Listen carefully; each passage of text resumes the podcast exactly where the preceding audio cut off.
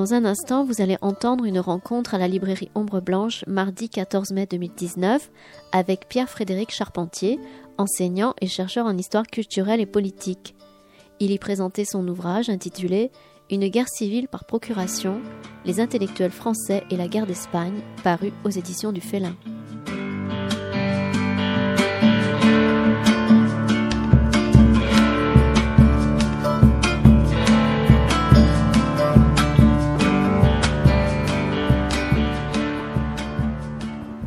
bonsoir à vous.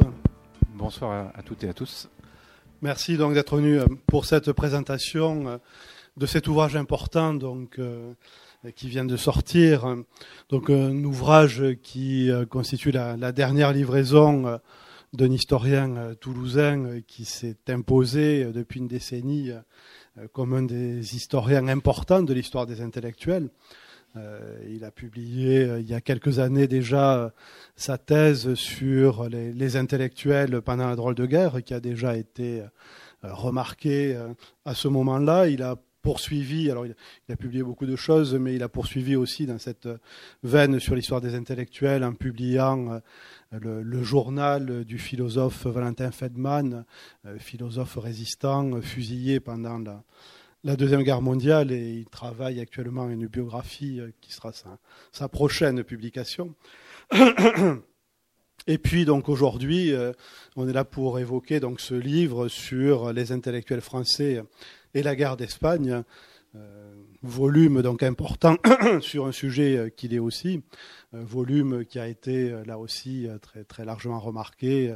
Ceux qui lisent le, le Monde des livres ont vu il y a il y a 15 jours la, double page complète que le, Monde des Livres a, consacrée à ce, volume, avec une critique dithyrambique de Jean Birnbaum, donc le, patron du Monde des Livres, et euh, une présentation donc tout à fait enthousiaste et, méritée de, de, ce livre. Alors, euh, enthousiasme mérité euh, parce que ce livre, effectivement, allie à la fois le, souffle et l'érudition. le souffle parce que c'est un un gros volume de 700 pages, mais qu'on lit vraiment euh, avec beaucoup de facilité, euh, comme euh, une sorte de, roman d'aventure dans cette guerre civile espagnole, de tous ces protagonistes qui se croisent, s'affrontent, circulent dans cette Espagne en guerre. Et vraiment, il y a dans l'habileté de la composition, dans la, le, renouvellement des tableaux qu'on trouve de chapitre en chapitre, des, grandes qualités euh, littéraires dans ce livre. Mais derrière euh, ce, souffle, il y a aussi euh, cette érudition impressionnante, le fait que il semble qu'aucun des ouvrages, et Dieu sait s'il en a, qui ont été publiés sur cette guerre civile espagnole n'ait échappé à Pierre-Frédéric Charpentier. Aucune des revues intellectuels de la période jusqu'aux publications les plus modestes, jusqu'aux petits opuscules. Hein. Euh, aucun n'a échappé à sa, vigilance et, à son étude, et ça nous donne un, tableau extrêmement complet, extrêmement complexe, euh, et qui permet de mesurer vraiment l'ampleur de cette passion française euh, pour la guerre civile espagnole. Alors on connaît bien sûr les grands noms de cet engagement, mais euh, tout l'intérêt du livre, c'est de montrer derrière ces grandes figures, les, Malraux, les Mauriac, les, Bernanos, euh, toute une foule d'intellectuels qui eux aussi se sont passionnés, donc avec des points de vue très, très divers, euh, sur cette guerre civile par procuration. C'est le, titre de, de l'ouvrage, c'est le sous-titre de l'ouvrage. Donc guerre civile par procuration, parce qu'on a l'impression effectivement que ces Français eux-mêmes euh, très, très divisés de la période, que ces Français euh, partagés par toute une série de, querelles internes vident en quelque sorte leurs querelles à travers la, projection qu'ils vont faire euh, sur la, guerre civile espagnole. Donc ce, sujet, je pense, passionnera le, public toulousain parce que à Toulouse, on connaît cette, cette importance de la guerre civile espagnole, la mémoire, la présence de, l'exil républicain à, Toulouse est importante. La passion sur ce sujet euh, s'est toujours vérifiée à Toulouse. Je me rappelle il y a quelques années, lorsque le film de, Ken Loach, euh, Land and Freedom, est, sorti, euh, d'un débat très, très animé à l'Utopia, où là encore les, les différents courants qui s'étaient affrontés pendant cette guerre civile espagnole se sont retrouvés. On peut peut-être au début de cette euh, présentation aussi euh, se rappeler de deux de, nos maîtres euh, qui ont ouvert cette voie. Bartholomé Benassar, qui est décédé il y a quelques mois et qui a beaucoup travaillé sur l'histoire de l'Espagne, qui a publié une histoire de la guerre d'Espagne. et qui a été absolument remarquable. Un des grands maîtres effectivement sur le sujet. Et puis Pierre Laborie, décédé lui aussi il y a quelques, quelques mois, euh, et qui avait euh, employé euh, dans sa thèse, dans son travail sur l'opinion publique sous Vichy, le thème de la guerre civile par procuration, pour parler de la guerre d'Espagne. Il avait remonté donc sur cette période de la fin des années 30 et employé cette, cette expression. Donc la première question, dans un premier temps, donc moi je vais essayer de balayer un peu le livre, de montrer la richesse du livre par une série de questions que je vais poser à Pierre-Frédéric Charpentier, et puis dans un deuxième temps, on passera le, micro à la salle pour que vous, complétiez par vos propres questions euh, euh, le débat autour de, ce livre. La première question, c'est bien sûr la, question de, l'origine du projet. Euh, comment est apparu ce projet? Quel est le calendrier, la méthode qui a permis d'aboutir à ce, ce, gros volume avec la chance d'un éditeur qui ne censure pas et qui donne toute la possibilité d'avoir l'ampleur nécessaire pour le sujet, ce qui n'est pas le cas de tous les éditeurs aujourd'hui. Les éditeurs d'histoire sont un peu plus frileux aujourd'hui qu'ils ne l'étaient par le passé. Donc là, tu as eu la chance avec le Félin d'avoir un éditeur qui a permis de, rendre compte de, la totalité de, la démarche. Alors, quelle est l'origine et quelle est la, méthode de travail? Alors d'abord, merci pour cette présentation euh, élogieuse, et puis merci aussi d'avoir euh, rappelé le nom de l'éditeur, parce que le Félin est une petite maison d'édition, en fait ils sont deux, donc ils font tout ce travail, euh, ils publient un livre par mois, donc euh, vous imaginez le travail que ça représente. Et euh, j'avais, pour embrayer sur la, question à proprement parler, toujours constaté que la guerre d'Espagne était présentée comme une guerre d'écrivains. Donc quand vous avez, vous lisez Benassar, les grands récits de la guerre d'Espagne, que ce soit de manière assez générale sur des grands historiens de la guerre d'Espagne ou des choses plus euh, plus, euh, plus populaires, comme par exemple des numéros du magazine euh, Historia ou des choses de ce genre-là. On voit des figures d'historiens pour la guerre d'Espagne, d'écrivains pour la guerre d'Espagne. Donc on voit des figures comme Malraux, Hemingway, Orwell, etc. Et dans chaque ouvrage, il y avait le, le chapitre. Voilà, il y avait le chapitre sur les écrivains, et je me suis posé la question de savoir si finalement ce chapitre, on ne pourrait pas en faire un, ouvrage euh, parce qu'il y avait déjà eu des tentatives auparavant dans euh, des publications qui remontaient aux années 70, euh, mais qui étaient un cahier de Lerne, c'est pour ceux qui éventuellement l'auraient eu entre, les mains notamment, et un autre ouvrage beaucoup moins connu, hélas, de Marise Bertrand de Munoz, qui avait fait un ouvrage sur la littérature française de la guerre d'Espagne, très intéressant, mais euh, très peu diffusé euh, depuis sa parution en 1975. Et euh, à contrario, il y avait beaucoup d'études sur des écrivains. Donc vous avez peut-être vu passer ces dernières années des biographies enrichies de Malraux, Le Mauriac en deux tomes de Jean-Luc Barré, énormément d'écrivains. Il y a eu plusieurs essais aussi sur Bernanos. plusieurs écrivains impliqués dans la guerre d'Espagne avaient des développements importants dans des biographies. Et en fait, le, travail de mise en relation manquait. Euh, ce qui fait qu'en fait, euh, euh, c'est surtout ça le, but de l'ouvrage en fait que j'ai rédigé. ça a consisté à mettre en relation des choses qui existaient déjà. il y a des éléments qui étaient trouvables ici ou là. Il suffisait ensuite d'essayer de les, mettre en scène. Et euh, c'est ce qui m'a permis effectivement de confronter euh, euh, des écrivains, par exemple, sur un, prisme politique allant de l'extrême gauche à l'extrême droite, par exemple. Et puis, je reviens à l'éditeur, parce que là, c'est vraiment une question fondamentale. L'ouvrage est en effet assez, assez conséquent. et probablement, je, enfin, je ne m'y attendais pas à, ce point-là, puisque j'avais réservé une centaine de pages à négocier avec l'éditeur en disant s'il faut couper, on coupera là, là, là et là. Et l'éditeur m'a dit non, non, je prends tout. Et quand j'ai vu que le manuscrit dépassait les 700 pages, j'ai eu un grand moment de mélancolie. parce que bon, c'est un livre qui pourra vous aider à, caler quelques meubles, hein, visiblement. Donc, ne négligez absolument pas son aspect pratique. Hein. donc, je pense que de ce point de vue-là, déjà, cela peut être aussi une des fonctions du livre. Et euh, j'étais très heureux de pouvoir mener cette, euh, cette euh, recherche comme je l'avais voulu. Et c'est important ce que tu dis sur les, par rapport aux grands éditeurs. On a besoin évidemment des, éditeurs en général, les grands, les petits, mais il est à peu près certain qu'un grand éditeur aurait, aurait restreint le volume de l'ouvrage. Et en fait, moi, je ne voulais pas faire le livre sur la dizaine euh, d'écrivains attendus par tout le monde. Euh, si j'avais fait le livre avec le chapitre Hemingway, le chapitre Malraux, le chapitre Mauriac et ainsi de suite, euh, là pour le coup je n'aurais vraiment rien apporté.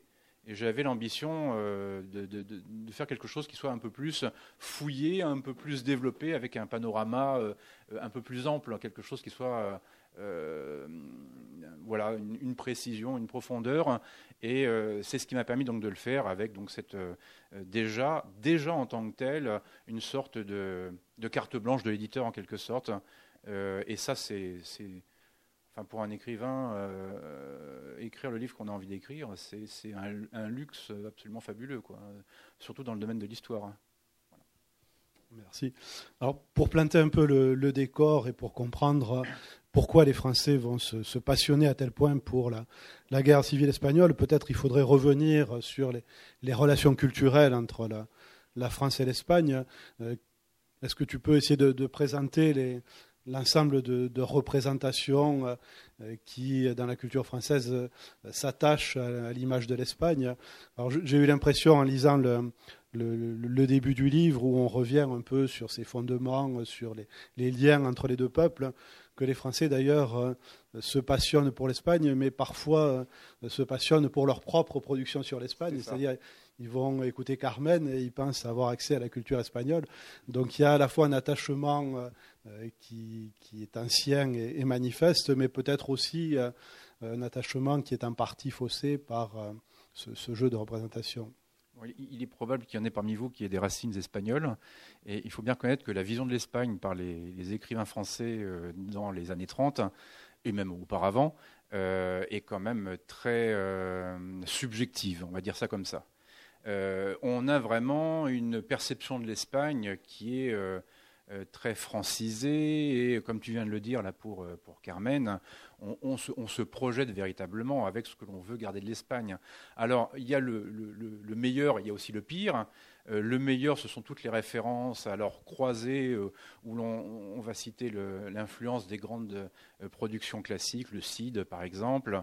Donc là, il y a tout un, euh, tout un, substrat, un socle de références classiques qui sont celles d'ailleurs de, l'apprentissage euh, des, écrivains qui sont passés par des études euh, dans des lycées ou après qui ont fait leurs humanités, voilà, donc qui ont des références classiques dont certaines sont évidemment des références à l'Espagne. Le mouvement romantique avec Hugo en particulier qui prend ensuite le relais.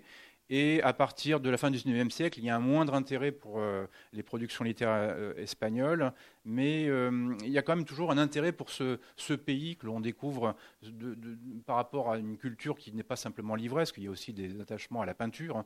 Il y a beaucoup de références, notamment durant la guerre d'Espagne, au, Gréco, par exemple, avec des œuvres dont on se demande si elles ont été détruites ou pas, est-ce qu'elles ont été protégées, chaque camp accusant l'autre, etc. Donc il y a des véritables prétextes là-dessus. Et puis quand on va vers l'extrême gauche révolutionnaire, il y a davantage d'intérêt pour la situation sociale.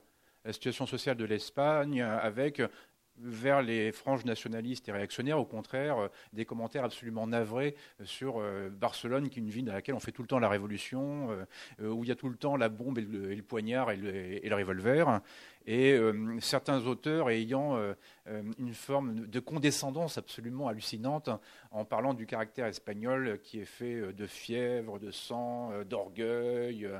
enfin bref, les Espagnols sont, sont pas commodes, on les connaît pas très bien, quoi. Et, là, il y a vraiment des Pyrénées entre eux et nous, et de toute évidence, il y a une méconnaissance certaine de, de ce peuple-là. Et hum, c'est assez intéressant parce que hum, la culture espagnole fait partie du conflit hein, chez les écrivains. Chacun y va de ses références. Donc euh, le CID, bon, c'est plutôt à droite, hein. Mais Goya, alors, est revendiqué par la gauche parce que c'est les horreurs de l'époque napoléonienne. Alors Goya, quand même, euh, il peut être revendiqué par le, bord républicain, mais il y a quand même des franquistes, enfin des pro-franquistes qui disent ah non, non, mais pas du tout, Goya, c'est nous. Hein, voilà. Et euh, vous avez un certain nombre de références, même parfois dans des reportages sur la guerre, où un reporter euh, qui est plutôt en train de basculer vers l'extrême droite, Bertrand Jouvenel, à un moment euh, rapporte dans un, dans un article qu'il demande à un soldat espagnol, donc franquiste, rebelle à l'époque, puisqu'on est au début de la guerre, pourquoi faites-vous la guerre? Et à sa grande surprise et probablement à son grand plaisir, le soldat lui répond Nous voulons le CID. Donc, comme si les Espagnols eux-mêmes euh, balancer leurs clichés, on va dire, sur leur propre, leur propre culture. Mais euh, c'est vrai qu'il y a une vision qui est assez superficielle et il y a une référence qu'on trouve euh, assez régulièrement dans les, dans les, euh, dans les récits, alors pas dans chaque reportage naturellement, mais dans les perceptions françaises, et euh, qui agace beaucoup les Espagnols, c'est un peu l'Espagne euh, mythique, caricaturale de Prosper Mérimée, hein, le voyage en Espagne au XIXe siècle, avec les castagnettes, etc., et tout le reste. Et, et les, les, Français sont encore sous finalement l'influence de cette Espagne de Mérimée. Euh, même s'il y a des références plus modernes, j'en ai parlé rapidement. Et euh, les Espagnols sont un peu agacés de voir que ces Français parlent de l'Espagne euh, sans la connaître. Et il y a des commentaires assassins côté espagnol, je dis bien républicain, lorsque Malraux publie L'Espoir avec certains de ses confrères espagnols qui disent Mais Malraux n'a rien compris à l'âme espagnole, il commence à disserter, à philosopher sur l'Espagne, mais, mais, qui c'est celui-là quoi? Donc, même dans le propre camp républicain, l'espèce d'outrecuidance française a tendance parfois un peu à agacer euh, nos, voisins espagnols. Donc ça, c'est toutes les représentations qui constituent un socle culturel un peu ancien. Euh, si on se rapproche un temps de l'histoire immédiate qui va déboucher sur la, la, guerre civile, euh, la République espagnole, cette jeune République espagnole, elle aussi a été observée et les, les racines de l'engagement pendant la guerre civile, on peut la, trouver dans les, jugements qui sont déjà portés sur la, République espagnole. Quel est le regard Comment est-ce qu'on a suivi du côté français les événements qui se sont déroulés tout au long des années 30 dans cette jeune République? Alors, là, justement, tu soulignes une rupture, c'est 31, avril 31, avec la proclamation de la République. Là, il y a vraiment une rupture importante avec la proclamation de la République espagnole à la suite d'élections municipales où euh, les listes républicaines gagnent. Le roi s'enfuit, c'est un peu une République qui, arrive presque un peu euh, par hasard, même s'il existe bel et bien des forces républicaines. Et euh, durant les années 31 à 36, on a un désordre assez récurrent avec différentes crises euh, qui sont d'ailleurs parfois sanglantes. Hein.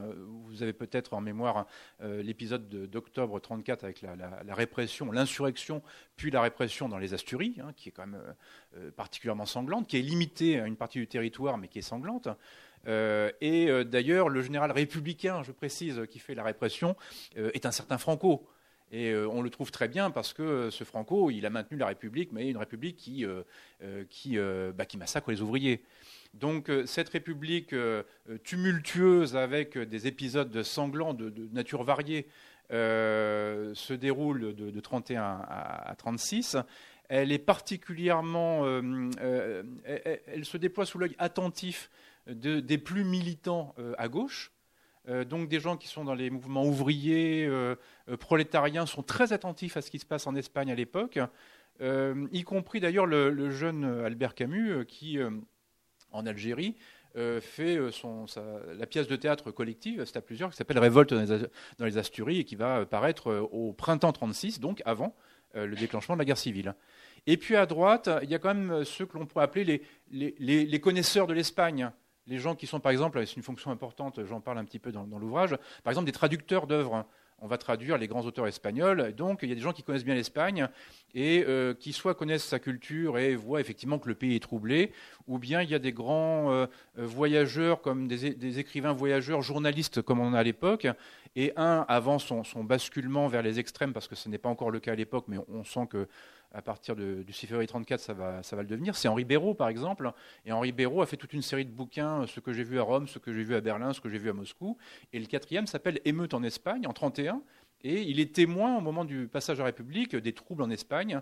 Et euh, ce qu'il écrit en 31 euh, annonce ce que tout le monde va écrire, en tout cas dans son bord, euh, cinq ans plus tard. Donc là, c'est un livre assez intéressant, complètement inconnu aujourd'hui, mais assez intéressant parce qu'il il décrit une sorte de désordre, de, désordre, de chaos et d'anarchie, mais qui est aussi cette Espagne très instable. Et au passage, ça pose toute la question de la légitimité. Alors là, c'est une des grandes querelles de 36. comme je le dis dans, l'ouvrage, qui sont les rebelles? Pour nous, ça paraît simple. L'armée s'est rebellée contre la République, mais les partisans de l'armée disent Ah, mais attendez, attendez, c'est pas 36, hein, la, date, c'est le désordre qui règne depuis le Frente Popular de février 36 et les élections qui ont amené le Frente Popular au pouvoir. Et puis, si on veut revenir plus haut, c'est 31 avec cette république qui n'a jamais été légitime. Donc euh, la question de savoir à partir de quand euh, on prend le curseur, euh, qu'est-ce qui fait d'une légitimité historique ou pas, et évidemment ceux qui soutiennent Franco et la rébellion vont s'en donner à cœur joie pour dire ah mais le, curseur ça n'est pas juillet 36, ça n'est pas, ce n'est pas le soulèvement, le soulèvement est une conséquence, et donc vont dater la conséquence en amont dans le temps, mais à partir de juillet 36 tout le monde s'intéresse à l'Espagne, à peu de choses près, beaucoup de gens en tout cas, mais avant il y a vraiment c'est plus c'est plus euh, limité, mais on a des analyses quand même assez fines. Hein, des gens qui vraiment ont un regard assez pointu d'un bord comme de l'autre. Alors ensuite, il y a l'irruption de l'événement.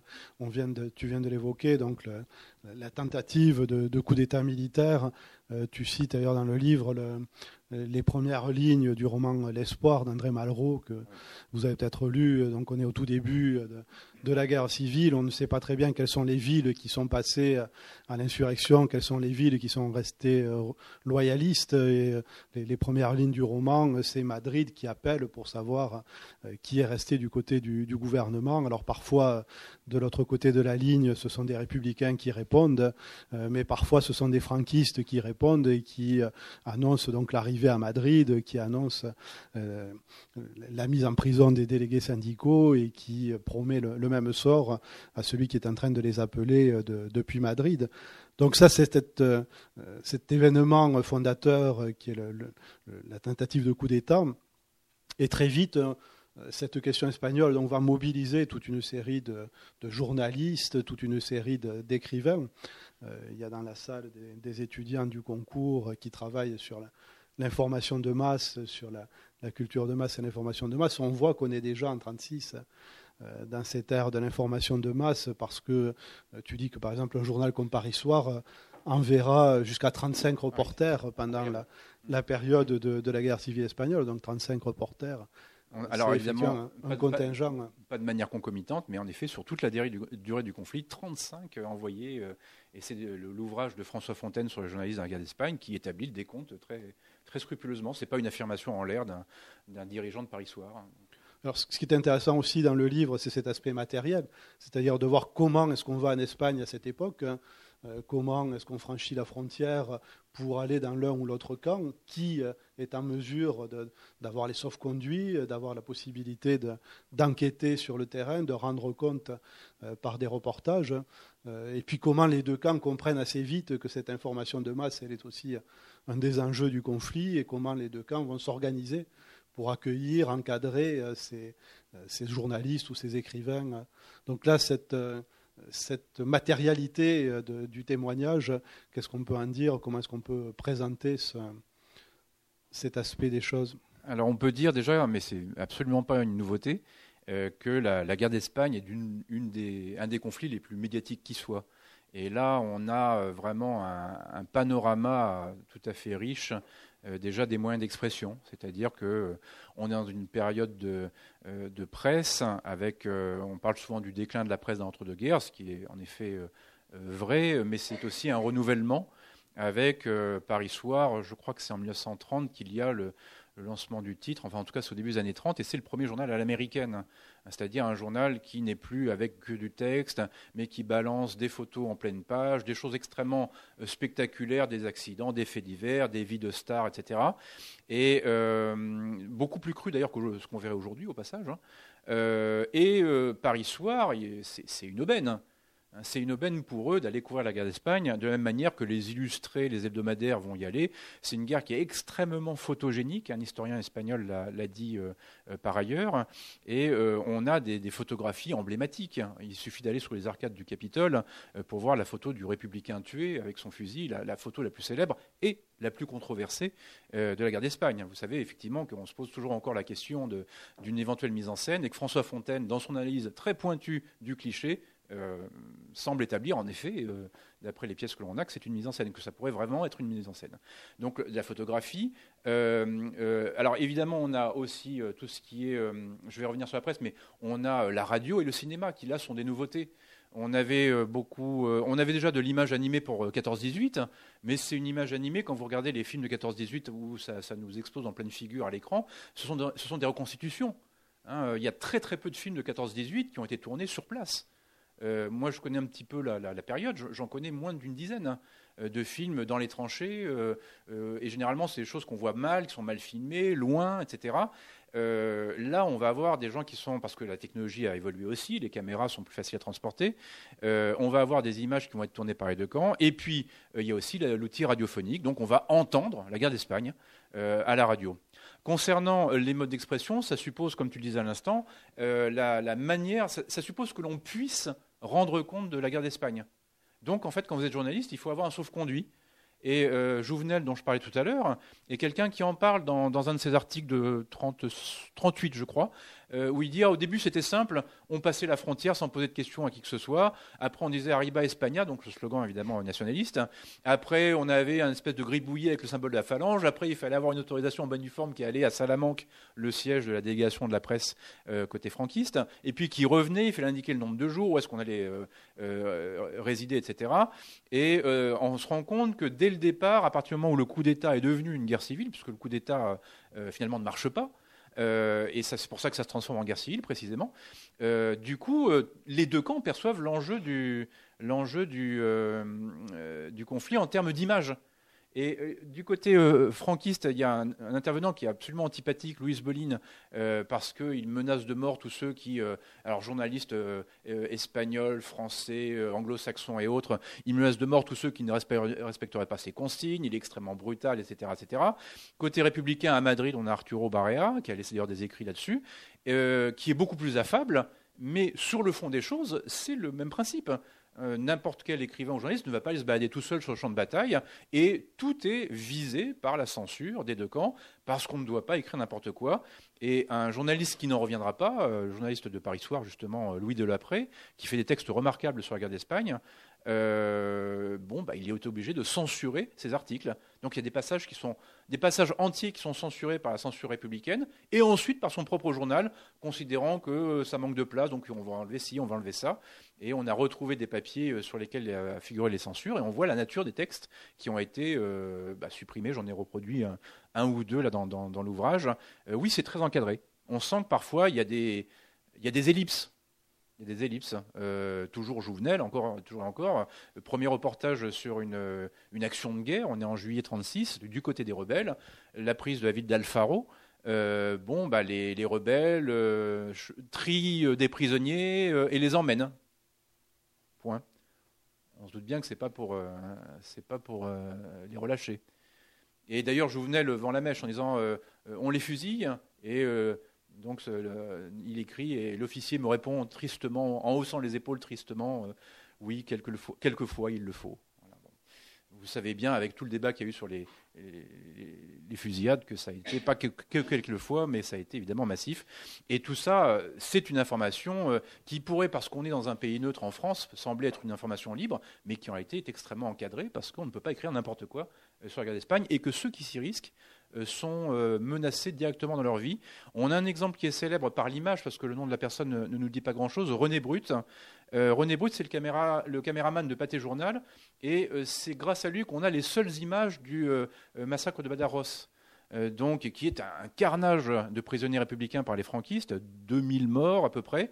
Et, et Brut va filmer les images des cadavres euh, alignés. Ce sont les seuls qu'on a, vous pouvez les voir sur YouTube, sur Internet, sur n'importe quoi. Ce sont ces images-là.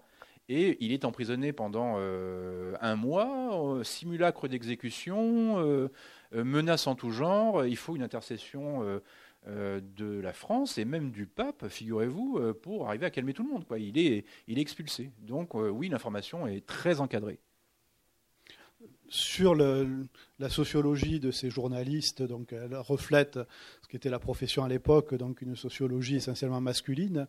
Mais il y a malgré tout quelques figures de femmes assez remarquables qui apparaissent dans, dans, le livre, donc à la fois des, journalistes ou des, femmes écrivains qui euh, prennent aussi part dans ce, débat autour de la guerre civile. Est-ce que tu peux en évoquer quelques-unes? Oui, alors par exemple, à gauche, il y a la grande reporter André Violis. Et André Violis a fait des reportages, euh, par exemple, sur l'Indochine, SOS Indochine, avec une préface de Malraux. Euh, donc c'est quelqu'un qui écrit pour Le Petit Parisien et qui est envoyé en Espagne euh, durant tout l'été, le début de l'automne 1936. Et elle se fait d'ailleurs étrier par ses confrères de la presse du camp d'en face, qui d'ailleurs au passage dans les commentaires ne rechigne jamais à utiliser le qualificatif sexiste. Elle est traitée d'Amazone, de pétroleuse, enfin bon voilà quoi, c'est les référentiels euh, quand on parle des femmes. Et euh, la guerre d'Espagne est une guerre euh, de femmes parce qu'on voit les, images des miliciennes côté républicain, ce qui évidemment horrifie les franquistes et les pro-franquistes en disant mais elles ne sont pas à leur place. Hein, qu'est-ce que c'est que ces femmes qui ont un uniforme militaire et qui ont un fusil à l'épaule Mais quel scandale, etc. etc. Et donc du coup, les femmes elles-mêmes journalistes qui sont minoritaires sont euh, sont euh, considérées alors quand même comme des, des consoeurs sur l'activité journalistique, mais elles se prennent parfois des commentaires assez bien sentis. Et au passage, euh, une journaliste dont le nom est malheureusement peu connu, René Lafont, va y laisser la peau. René Lafont est une journaliste socialiste du Populaire, le journal de Léon Blum, elle tombe euh, dans une. C'est un moment où il n'y a pas de front en Espagne au début, donc on ne sait pas trop dans quel euh, endroit on est. Et du côté de Cordoue, elle tombe dans une sorte de no man's land et malheureusement, elle va, elle va trop loin, son véhicule va trop loin, euh, tombe entre les mains franquistes. Et trois jours plus tard, elle est collée contre un mur avec d'autres prisonniers, elle est fusillée. René Lafont, c'est une journaliste française dont on connaît peu le nom aujourd'hui, mais qui a payé de sa vie euh, son, engagement et son, métier. Euh, donc ça va assez loin. Euh, on a également des figures de journalistes féminines à droite, hein, parmi les publications conservatrices dans la revue des Deux Mondes, Marcel Tiner par exemple. elles sont moins nombreuses, mais elles existent aussi. Donc vous avez euh, aussi des femmes qui... Henriette euh, Charasson aussi, qui est, Henriette Charasson, qui est une Toulousaine, je crois. Euh, qui est une poétesse assez, assez intéressante. Elle, son nom n'est pas très connu aujourd'hui. Donc Henriette Charasson, elle a une influence de, Paul Claudel et elle s'engage dans des, des, poèmes qui défendent ce que j'évoque par la suite, c'est-à-dire la fameuse croisade évidemment contre, contre les Rouges. Hein, donc il y a des poèmes engagés, il y a des... Il y a développement et, et elle y met un certain talent, en effet, oui. Il y a la figure de Simone Veil aussi pour les. Alors Simone Veil, qui elle, euh, alors je, n'en parlais pas parce que du coup je la mettais plus, je ne la mettais pas dans le dans les journalistes, dans les journalistes effectivement, mais qui elle va combattre. Alors elle, euh, et c'est quand même le, au nom de, de, la solidarité prolétarienne, Simone Veil, qui déjà auparavant avait euh, testé le travail en usine chez Renault, euh, va s'engager euh, dans les milices. Alors l'un des comptes rendus du livre avait dit qu'elle tort évidemment, qu'elle s'était engagée dans les brigades internationales. Euh, ça risque pas, puisqu'elle est, c'est une marxiste anti-stalinienne. Alors les brigades internationales sont communistes, hein. donc elle s'est engagée bien avant les brigades internationales, puisqu'elle combat, elle combat, hein. elle est armée, elle participe à des opérations au mois de, alors c'est juillet et août 1936. Elle se met en danger, euh, et elle est effectivement donc euh, euh, parmi cette minorité intellectuelle à gauche et quelques-uns aussi à droite qui s'engagent dans la guerre d'Espagne. Il y a des gens qui prennent le fusil où on a l'exemple de Malraux qui monte l'escadrille Espagna. Euh, mais effectivement, euh, parmi les miliciens miliciennes, euh, alors Simone Veil est la plus emblématique, mais il y a un, dont qu'on ne connaît absolument pas sous ce vecteur-là, ou très peu, c'est le poète surréaliste et ami d'André Breton, Benjamin Perret, qui lui va, va combattre de l'été de 36 jusqu'au printemps 37 sur tous les fronts possibles. Hein. Mais il a laissé quasiment aucun texte à ce sujet-là, hélas. Euh, vous avez peut-être vu à, Ombre Blanche la, publication l'automne dernier de sa correspondance avec André Breton. Et dedans, il y a une lettre dans laquelle il parle des combats. D'autres qui parlent du, contexte, hein, de ce qu'il voit en Espagne, à Barcelone notamment, euh, où il dit André Breton Oh, ici, les, églises flambent, tu serais content. Donc, euh, voilà. donc, on imagine qu'André Breton, effectivement, était content en recevant la lettre. mais il y a une lettre dans laquelle il parle des combats, une seule, hélas, et c'est pour minimiser. Ils mais ne t'inquiète pas pour moi, je ne risque rien, euh, les combats euh, font, très peu de victimes, on n'a pas eu de mort. Bon, euphémisme, parce qu'en réalité, euh, il y en a qui tombent. quand on lit les, textes produits par ces journalistes, par, par ces écrivains, on voit qu'on a euh, une guerre des symboles qui, qui s'oppose à cette guerre civile, avec des, lieux emblématiques pour, pour les deux camps. Euh, pour le camp républicain, ça sera la, bataille de Madrid, Verdun de la Liberté, euh, d'un côté. Pour les, les, franquistes, ça sera le, siège de la de Tolède. Est-ce que tu peux un peu présenter ces, ces lieux emblématiques ah, ou, ces hommes emblématiques qui, dans les deux camps, vont devenir les, les symboles de, des deux causes Là, c'est intéressant parce que chaque camp a ses héros et son action euh, mythique, avec d'un côté, alors chronologiquement, c'est plutôt Tolède et ensuite Madrid. Et donc Tolède, euh, Tolède est prise par les républicains mais l'Alcazar, qui domine la ville, est aux mains des militaires et euh, va résister jusqu'à la libération par Franco en septembre euh, à tous les assauts possibles, imaginables des, républicains et qui pourtant y mettent le paquet. Euh, et du coup, là, c'est un symbole viril, vertueux. tout, est rassemblé, ces, militaires, ces jeunes militaires, les fameux cadets de l'Alcazar. on va être obligé d'ailleurs de changer la formule parce qu'il n'y a pas de cadets à, Tolède, ils sont en vacances en juillet. Donc en réalité, il y en a deux ou trois, je crois qu'il y en a cinq ou six, un truc genre-là, euh, des cadets d'Alcazar, de l'école militaire donc de, Tolède.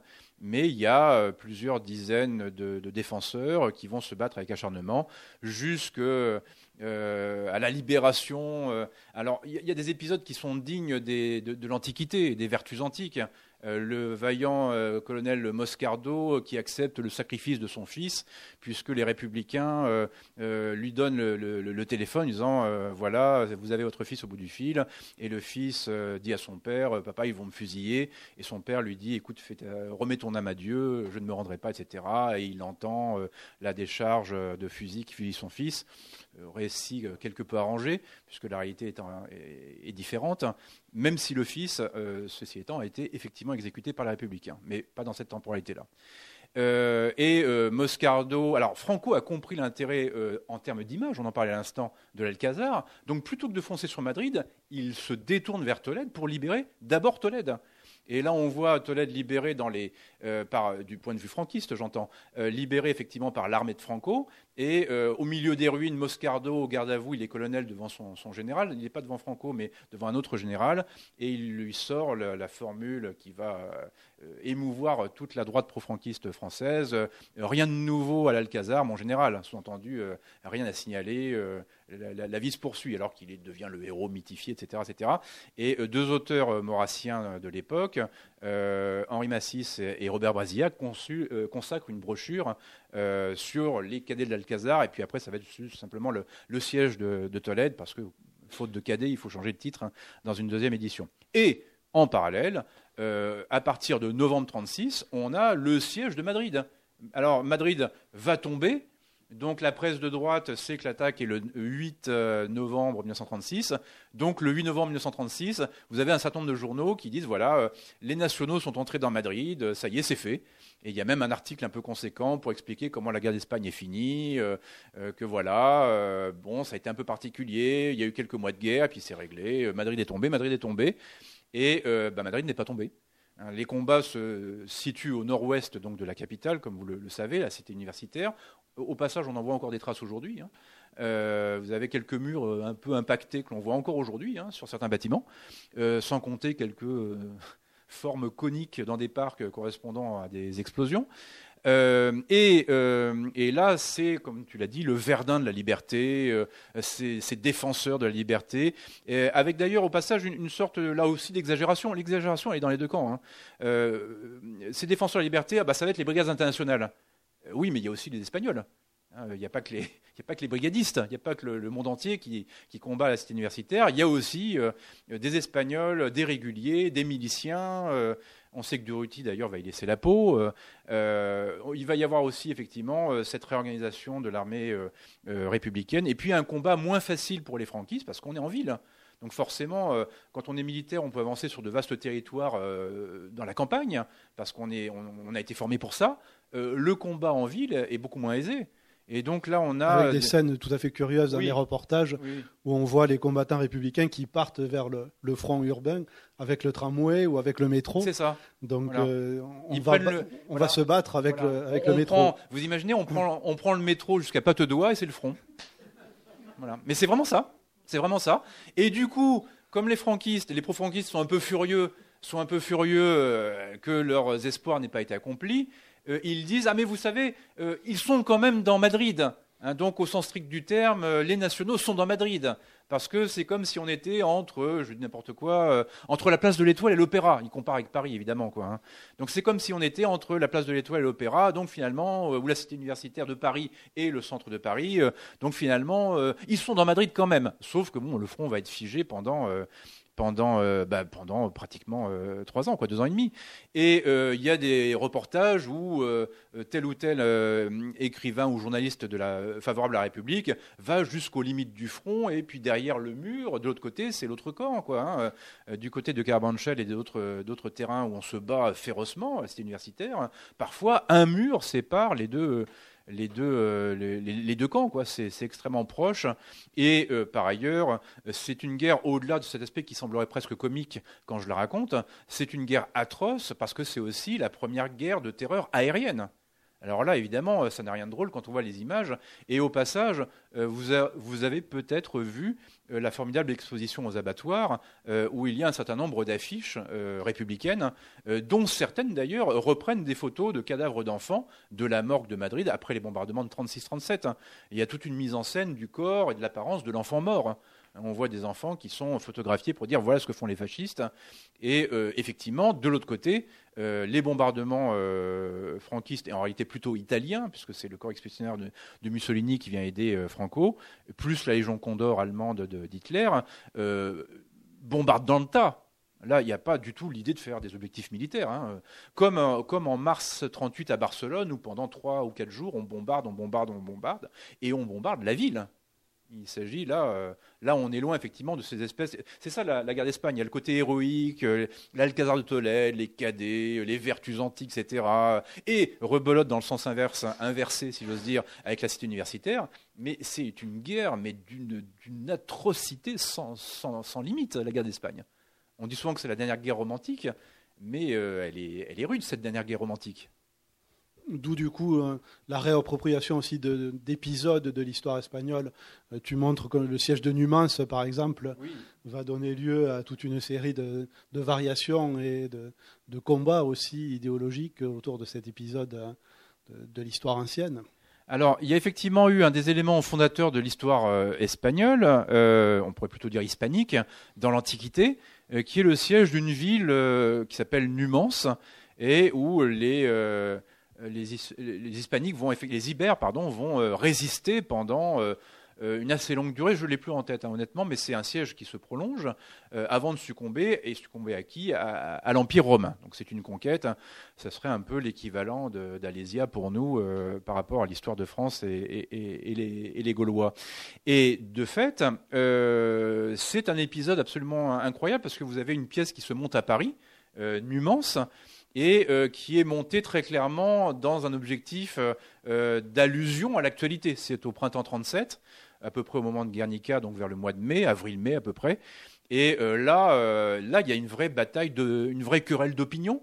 alors les, gens qui ont conçu la mise en scène font apparaître une espèce de, crâne de, taureau sur la, sur la scène, et puis surtout la représentation des faisceaux donc les faisceaux sont évidemment les faisceaux de Rome, mais euh, comment ne pas penser à l'emblème fasciste euh, de la même époque? Là, l'allusion était plus que transparente.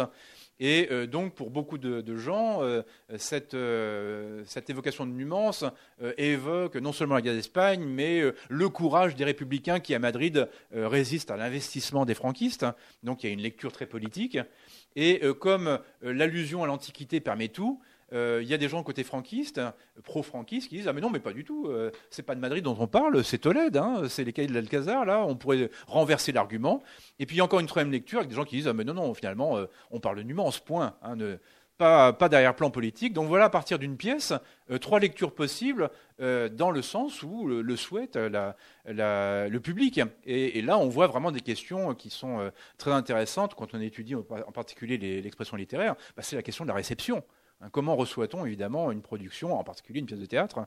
Et euh, bon, l'opinion publique penche évidemment dans le sens des promoteurs, c'est-à-dire comme une pièce qui valorise, exalte la, la cause républicaine, très clairement. Alors, quand on regarde les, réactions des uns et des autres, il y a des réactions qui apparaissent assez prévisibles dans la, logique des, engagements antérieurs. Les antifascistes comme Malraux prennent position pour le camp républicain, les maurassiens vont se reconnaître dans le, camp franquiste. Alors, y compris avec quelques surprises quand on regarde les, itinéraires individuels, quelqu'un comme Maurice Blanchot, euh, qui va devenir après-guerre euh, une des figures de, la gauche un peu radicale, qui sera un, signataire du, manifeste 121 pendant la guerre d'Algérie, euh, un texte qui reconnaît à ce moment-là le, droit à l'insoumission face à la guerre d'Algérie. Blanchot est encore à ce moment-là un jeune maurassien et on le voit euh, rédiger des textes très, très durs. Très virulents, oui. La, guerre civile espagnole. Donc ces gens-là sont, sont là où, on les trouve. Avec quelle argumentation euh, de chaque côté euh, pour justifier les enjeux qui, au-delà du cas espagnol, se, jouent dans cette guerre civile Alors du côté, du côté de la droite pro-franquiste, il y a plusieurs attitudes, mais clairement, il y a une telle détestation du Front populaire en France que le fait de voir un coup d'État contre le Frente Popular en Espagne, qui d'ailleurs n'est pas un décalque hein, au passage, hein, c'est très différent d'un pays à l'autre, mais il y a quand même des, affinités entre les deux pays. Et le fait de voir un coup d'État mené par des militaires contre le Frente Popular, ça enchante. Tous ceux qui sont partisans de la force genre Maurras et compagnie euh, sont ravis. Tous ceux qui souhaitent une rénovation avec un côté un peu révolutionnaire à la fasciste, genre tout ce qui est euh, les, Maurassiens, mais les jeunes, dont Blanchot, dont Brasillac, ceux qui sont autour de Je suis partout et qui font une dérive vers le fascisme à la même époque, sont encore plus ravis, évidemment. Et dans les milieux conservateurs, pas simplement réactionnaires, mais même conservateurs, on est très ému euh, des violences qui ont été commises euh, à l'été 36 euh, contre les, religieux, par exemple.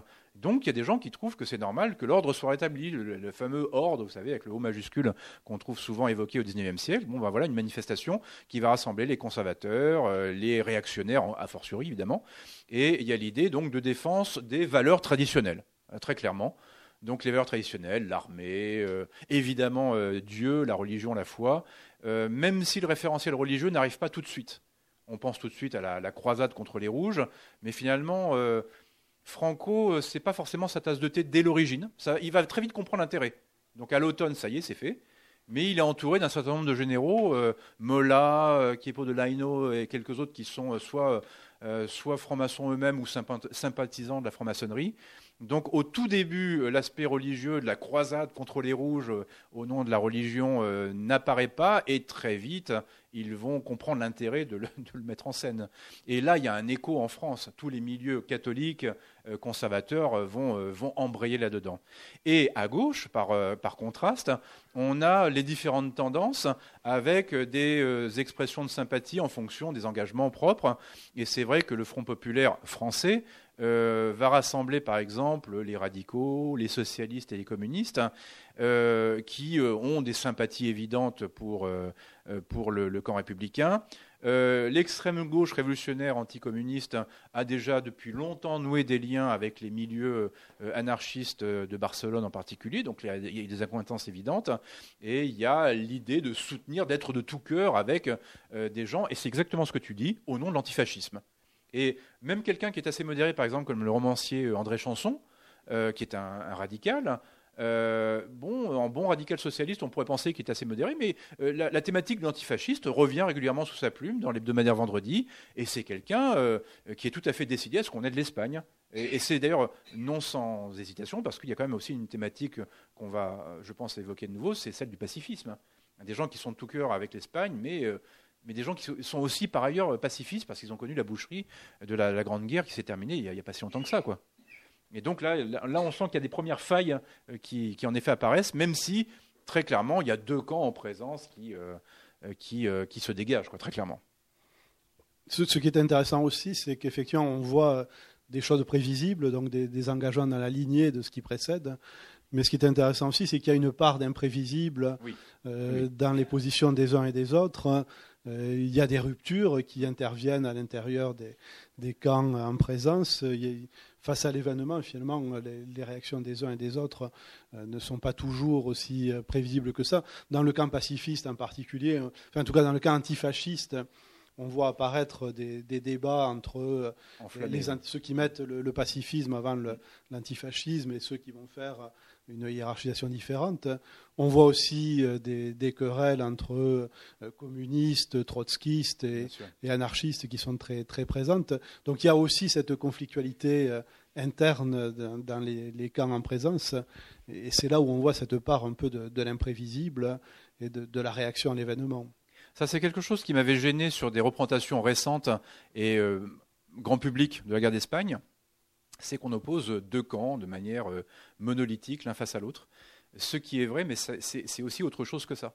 C'est-à-dire que chaque camp est fracturé, et il y en a un qui est plus fracturé que l'autre. Et celui qui est plus fracturé que l'autre va perdre la guerre. Donc, euh, du côté de la droite, je vais y revenir, il y a, une, défection. Il y a un groupe homogène qui fait défection à droite et qui aurait dû soutenir le franquisme et qui ne soutiendra pas sont les, catholiques progressistes. Je vais en parler dans un instant. Et à gauche, ce n'est pas une défection, c'est une fragmentation, c'est une implosion. Et c'est même pas du côté français, c'est du côté espagnol. Les journées de Barcelone, euh, quand vous avez vu euh, London Freedom de, Ken Loach, les journées de Barcelone en 1937, c'est, comme le dit Victor Serge, c'est la guerre civile dans la guerre civile. C'est-à-dire que sous les yeux stupéfaits des Barcelonais, euh, les, alors je résume de manière grossière, les trotskistes et les communistes, ils ne sont pas en réalité forcément tous trotskistes, mais on va dire les révolutionnaires et les communistes, se tirent dessus, ça fait plusieurs centaines de morts, on est dans l'autre grande ville de la République, Barcelone, et, là, on comprend que c'est mort, quoi. On comprend que c'est en tout cas très mal barré. Euh, là, il y a une division terrible avec des règlements de compte. On est au moment où vous avez les procès de Moscou qui viennent de s'ouvrir à, la fin de l'été 36. Il y a une conjonction absolument extraordinaire et qui naturellement n'est pas voulue, mais la conjonction est, étonnante et implacable.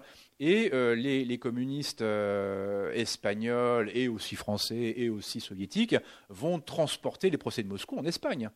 Euh, la disparition de Nine, le grand leader évidemment du POUM, qu'on ne retrouvera jamais, et le, Parti communiste espagnol dira qu'il est parti faire défection auprès de, Berlin et d'Hitler. Donc ils vont ajouter la calomnie au crime. Donde está à Saragosse ou à Berlin C'est ça, avec la, rime riche sur Nîmes et Berlin. Et, c'est abject. Non seulement ils l'ont assassiné, et en plus ils vont l'accuser de manière posthume d'être un traître à la Révolution. Et il y a même un procès en 38 qui se veut un procès de Moscou euh, des dirigeants trotskistes, enfin ceux qui ont survécu. Euh, euh, et, en fait, il y a une telle indignation dans des pays tiers, à commencer par la France, qu'ils n'osent pas les condamner à mort. Ils sont condamnés à de la prison, ils sauveront leur peau d'ailleurs. Euh, mais, là, on sent qu'il y a un malaise. Il y a vraiment un malaise. Et alors, nos bons staliniens français euh, suivent les consignes de Moscou. Il y a des articles absolument épouvantables de Georges Soria, euh, en particulier, agent du NKVD, faut-il le, rappeler. Donc le NKVD, c'est l'ancêtre du KGB, qui écrit des articles sur Trotsky, Gestapo, le Poum, complice de Franco, etc. Donc ça, c'est épouvantable. Autre fracture absolument hallucinante et qui est différente de celle-ci et qui précède celle-ci, c'est on en parlait, le clivage entre les gens qui veulent aider la République, mais qui ne veulent pas alimenter la guerre, donc les pacifistes. Et là, on est dans une période à partir de 34, du 6 février en fait, en France, où il y a une dérive vers ce qu'on va appeler le pacifisme intégral, où peu à peu les pacifistes français, en tout cas une partie d'entre eux, euh, vont euh, accepter tous les renoncements, les sacrifices. Et c'est pas simple d'ailleurs au passage, hein, c'est un vrai débat à l'époque, euh, en disant ah on est avec vous, alors notamment pour l'Espagne, parce qu'il y a Munich en 38 qui serait évidemment le symbole, mais pour l'Espagne ça commence déjà en disant oui oui les gars on est avec vous, bon courage, hein, allez-y, hein, débrouillez-vous sans nous parce que on vous soutient. On vous soutient de loin. On envoie du matériel, on envoie de l'argent, mais quand même, c'est problématique parce que ça entretient la guerre. Et il y a des débats féroces dans les feuilles libres de la quinzaine, euh, euh, chapeautées par le philosophe Alain, euh, dans la revue La Révolution prolétarienne, la Révolution prolétarienne qu'on trouve en ligne sur, sur Gallica. Il y a des débats. Enchaîné aussi. Le, canard enchaîné qui est complètement divisé. Deux de ses rédacteurs, Jean Galtier-Boissière, le, le, patron du Crapouillot, et Henri Janson, qui est dialoguiste de film par ailleurs, journaliste et dialoguiste de film, euh, quittent le navire, et ils reviendront d'ailleurs après-guerre, mais quittent le navire parce qu'ils trouvent que le, canard enchaîné est devenu trop, trop philo-communiste. Hein. donc il y, a de vraies tensions, quoi. Hein, c'est pas simple. Et donc euh, la, gauche est complètement atomisée. Et quand on a un grand leader à gauche, celui-ci fait défection. C'est le cas d'André Gide. Donc Gide euh, est un, compagnon de route du Parti communiste français depuis 1932 et est revenu absolument hébété de son voyage en URSS en 1936, anéanti, je crois que c'est le terme, et euh, son, départ du Parti communiste a des, répercussions espagnoles. C'est-à-dire que ce n'est pas la, cause principale. Évidemment, la guerre d'Espagne, il a déjà pris sa décision avant, mais il fait deux essais euh, euh, le, retour de l'URSS et les retouches à mon retour de l'URSS, qui sont deux brochures.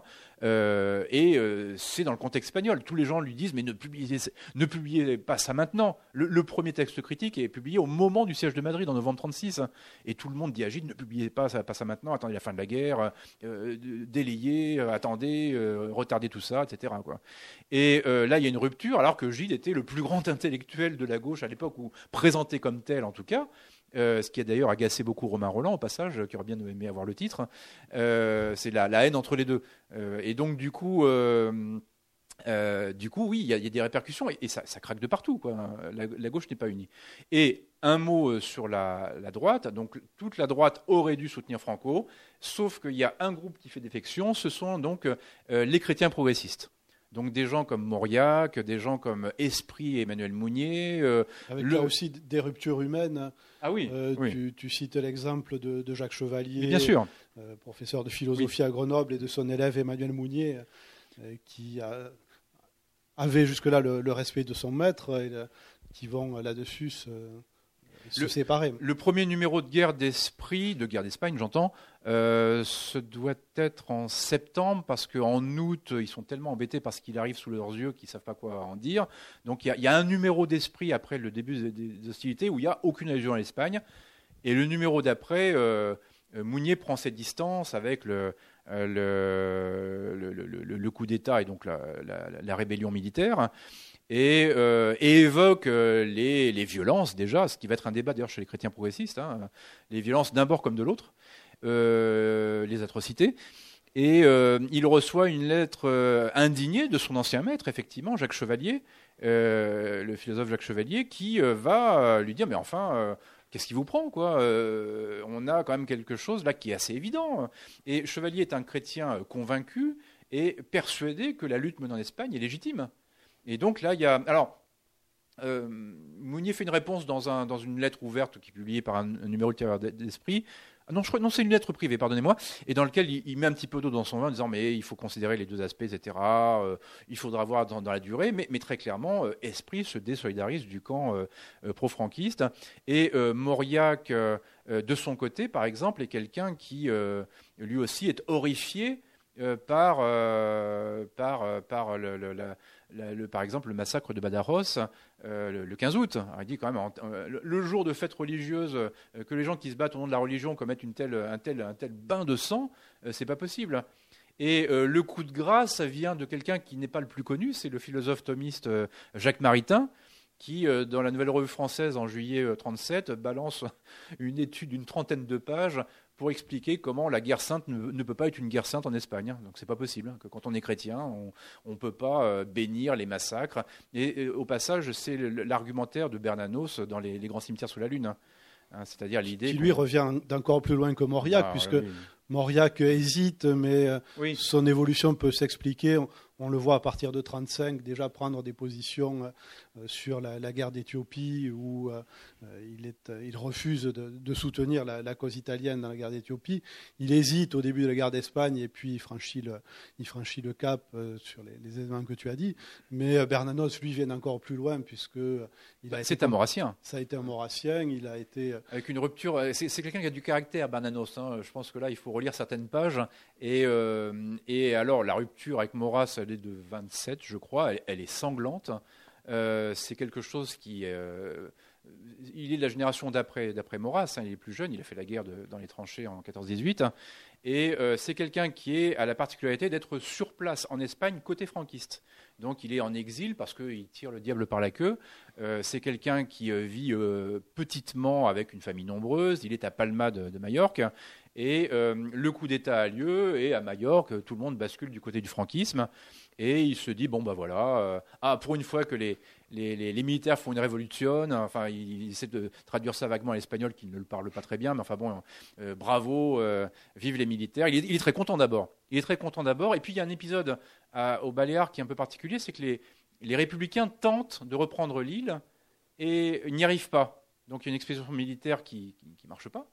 Et cette expédition militaire aboutit à ce que d'abord, d'une part, les, les, prisonniers soient ensuite euh, les, militaires soient obligés de reprendre les bateaux d'invasion par lesquels ils étaient arrivés pour rentrer à Barcelone. Les prisonniers sont exécutés et commence alors une répression absolument phénoménale.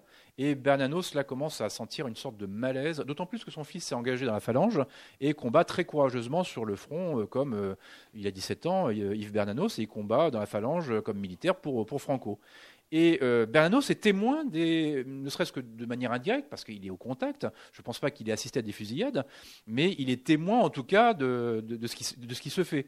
Et il dit, mais, dans des courriers privés, il dit, euh, il dit son malaise, en disant, mais sur Palma de Majorque, euh, il y a peut-être eu en tout et pour tout 200 communistes, et on a déjà, on a déjà exécuté 2000 personnes.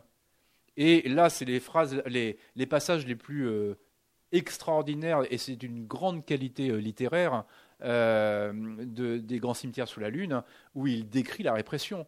Il y a des pages qui sont mais parmi les plus éblouissantes de Marianos parce que c'est à la fois très cru avec un sens de l'ellipse et du détail, euh, et il décrit comment les gens se font rafler par camion entier, euh, avec les gens qu'on va accueillir le soir chez eux, les paysans pauvres, qui sont ou les bourgeois et qui sont raflés et qui disent bon allez on va pas réveiller les enfants parce qu'ils savent très bien où ils vont, hein, ils savent très bien qu'ils vont pas en prison.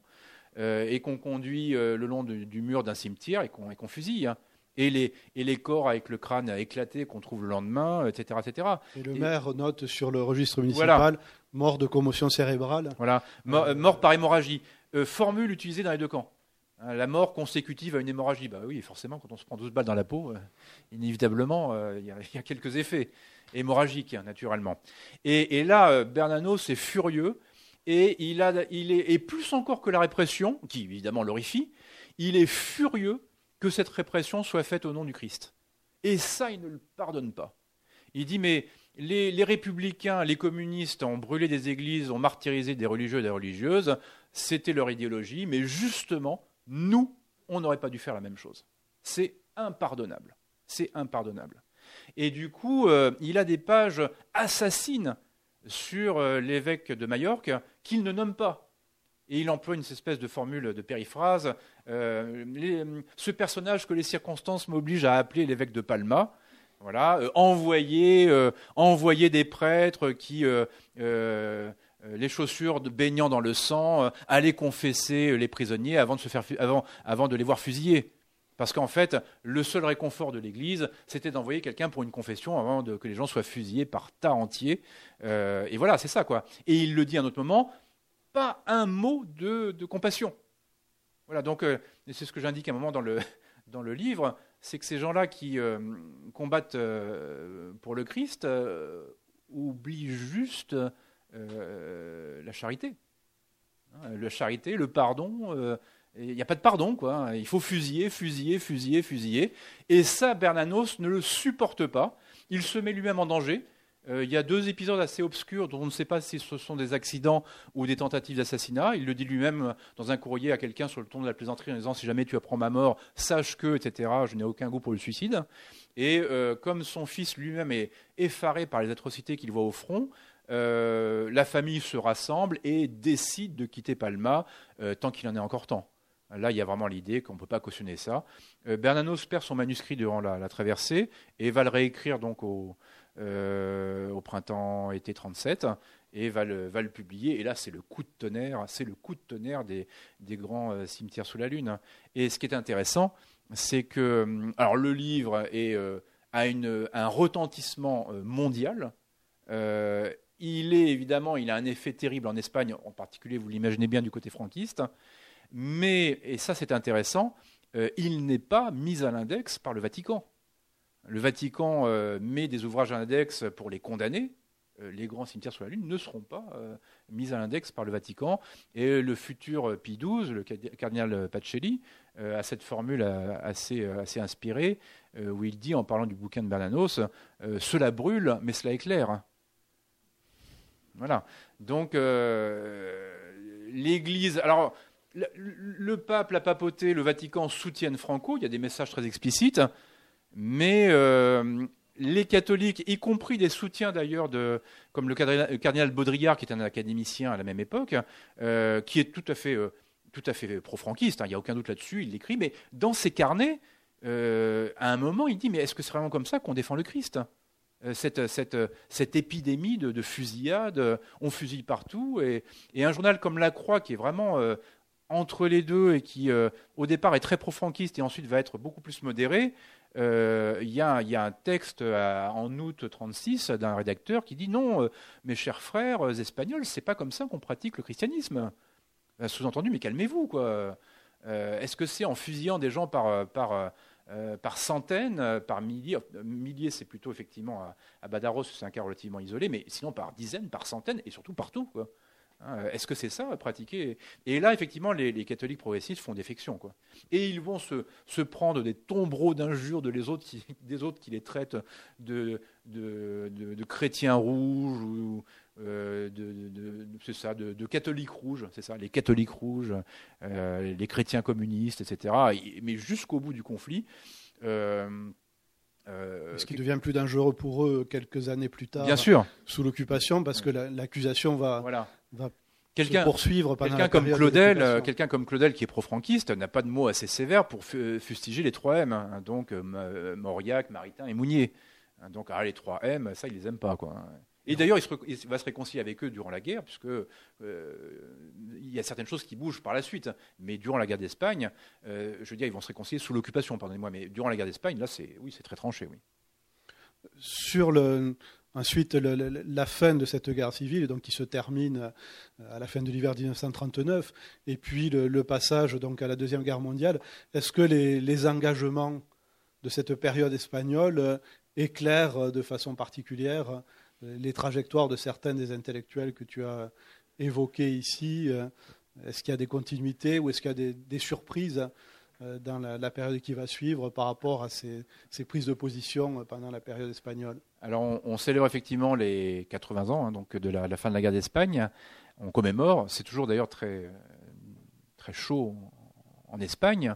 Avec, euh, vous avez suivi la, polémique autour du transfert envisagé euh, de la dépouille de Franco du mémorial de Los Caídos. Et euh, c'est vrai que c'est un conflit qui a beaucoup impacté euh, sur la mémoire. Mais dès l'après, l'immédiate après-guerre, comme tu le dis très justement, on, essaie de tirer des enseignements. Le premier enseignement, c'est que la guerre d'Espagne, enfin c'est la thèse que j'avance, contribue grandement à ce qu'il n'y ait pas d'union sacrée en 39.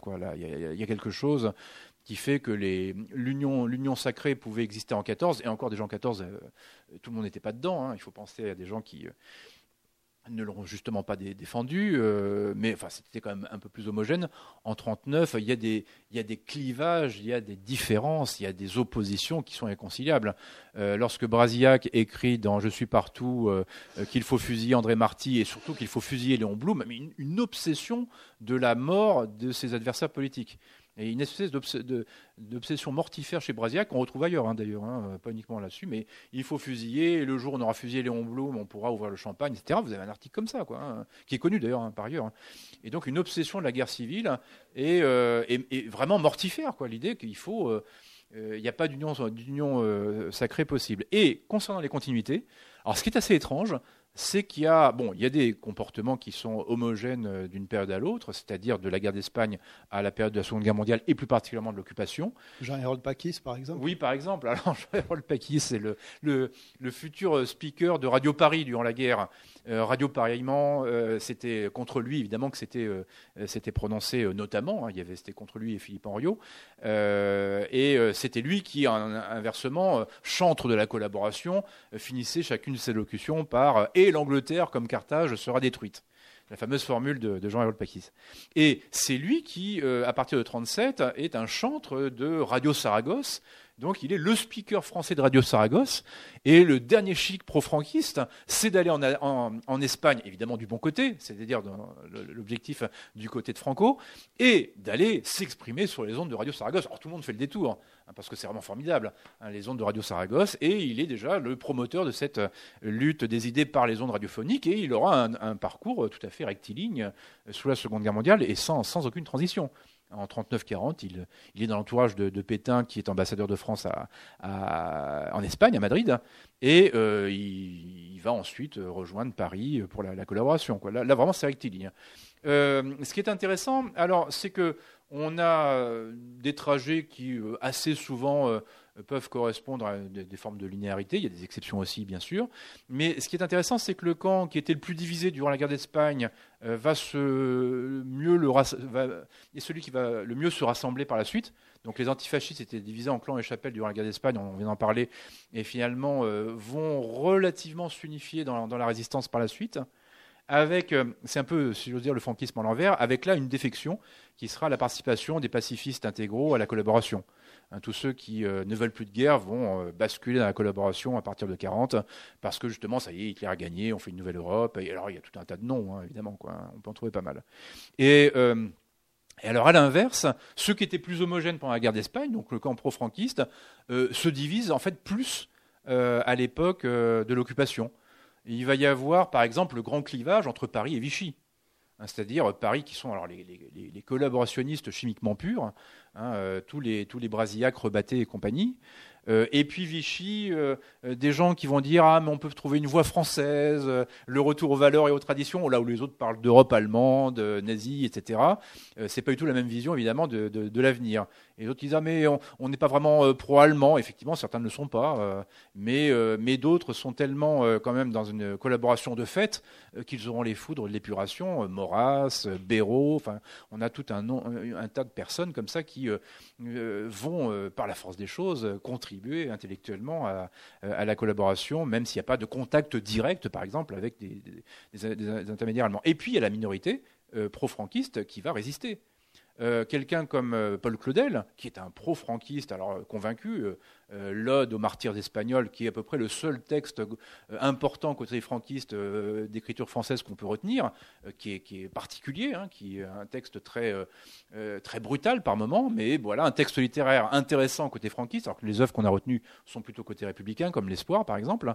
bon, ben, Claudel est tellement fait dans un premier temps paraître et jouer, prononcer pardon, ses paroles au maréchal. Dans un premier temps, il est, il est pétainiste, incontestablement. Et il est tellement ensuite, euh, quelques mois plus tard, parce que c'est à la fin de l'année 41, révulsé par la politique antisémite euh, de Vichy, que c'est quelqu'un qui rompt effectivement avec cela et qui va essayer d'aider, euh, qui va contribuer à, de l'action résistante, etc. Donc c'est quelqu'un là qui, on a, on a quelques autres exemples de gens là aussi, des gens qui par patriotisme vont se dire, ben oui, on pouvait soutenir peut-être Franco il y a deux ou trois ans parce que cette guerre-là n'était pas la nôtre. on y était passionnément intégré, attaché, mais c'était pas quand même la guerre en France. Euh, mais maintenant, tout de même que euh, l'occupation est là, on ne va quand même pas collaborer avec les Allemands euh, sous prétexte qu'ils ont, qu'ils ont, soutenu Franco. Donc la droite est beaucoup plus divisée finalement durant la Seconde Guerre mondiale. En tout cas, l'intelligentsia de droite. Merci beaucoup, Père Frédéric, pour cette présentation qui a montré toute la, richesse et la, la, diversité du livre. On va passer la parole peut-être à la, à la salle pour, euh, parce qu'effectivement, on a essayé de montrer un peu les, grandes thématiques, mais euh, il y a beaucoup d'autres questions qui sont possibles. Et euh, si, quelqu'un veut entamer la, discussion avec, Pierre Frédéric, on va circuler le micro si vous le souhaitez.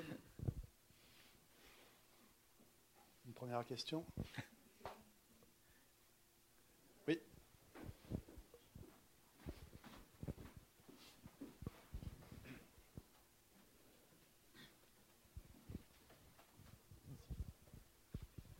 Bonsoir et merci beaucoup pour, cette, présentation de votre livre. Euh, donc euh, j'ai une question concernant le, camp nationaliste du côté français, qui à maintes reprises présente la, révolte franquiste comme d'inspiration des penseurs français de la contre-révolution, ah oui, comme l'accomplissement de ces idées.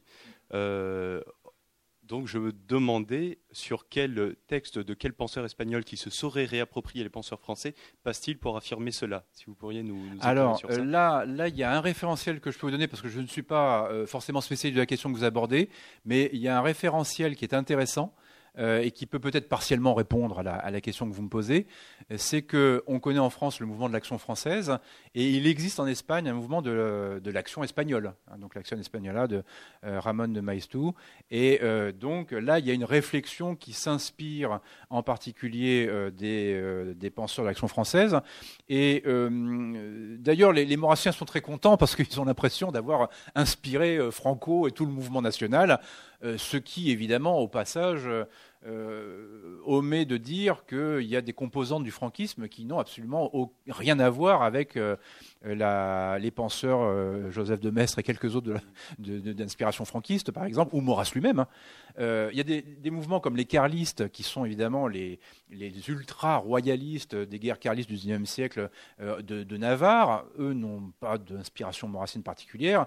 et les jeunes euh, phalangistes de, Primo de Rivera euh, ne sont pas non plus. Ils sont dans l'inspiration davantage mussolinienne, euh, avec une rénovation fasciste.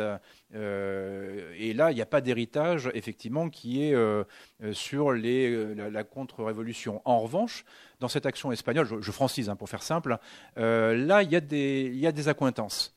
Il y a une, revue éponyme, euh, enfin il me semble qu'elle porte le même nom, il faudra que je vérifie, mais il y a une revue euh, qui paraît donc euh, régulièrement, qui d'ailleurs est interdite en 36 au passage, et il y a des échanges d'intellectuels, donc Maestro, mais qui va être d'ailleurs l'une des grandes victimes de l'épuration puisqu'il est fusillé en 36.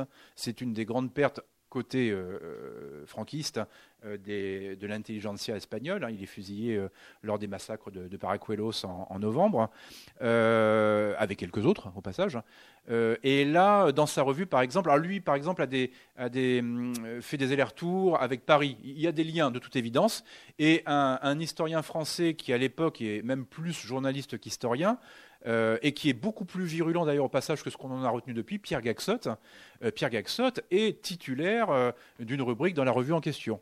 Et euh, là, on sent qu'il y a l'idée de, euh, ce qu'on retrouve euh, chez, chez Maurras par ailleurs, c'est cette, cette, idée presque fantasmatique de la latinité. Et ils ont conscience que peut-être leurs références, là je parle côté français, ne sont pas nécessairement intellectuellement les mêmes qu'en Espagne, parce qu'ils ont quand même conscience que le, socle intellectuel procède d'une histoire euh, qui n'est pas la même, hein, clairement. Mais euh, l'idée qu'il puisse y avoir des références à un conservatisme, à une réaction, même pour être encore plus précis, euh, sont évidentes. l'idée que Maurras a pu inspirer Franco, même partiellement, et Franco d'ailleurs va, dans ce sens, en disant ah, mon cher maître, vous dont les idées avaient contribué à ma... Il, y va, évidemment. Ça serait tellement dommage de se priver qu'il joue la carte. Euh, donc il y, a certains éléments qui laissent à penser que dans ce mouvement qui à l'origine n'est qu'un pronunciamiento militaire parmi d'autres et qui finalement devient une guerre civile, euh, il y a un mouvement où on a besoin d'un corpus théorique et finalement euh, il y a oui certains emprunts à, la réaction française. Peut-être pas, parce que là j'avoue que je ne l'ai pas étudié sur des penseurs de la Révolution, française et, contre la Révolution française bien sûr, euh, ça, je ne l'ai pas vu passer, mais je ne l'ai pas cherché non plus.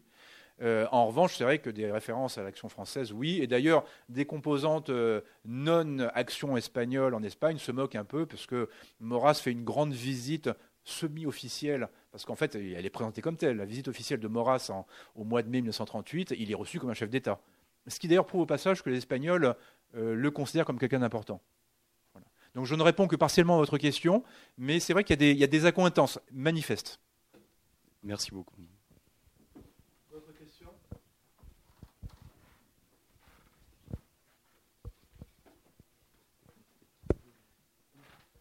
Juste sur un, point très précis, mais qui.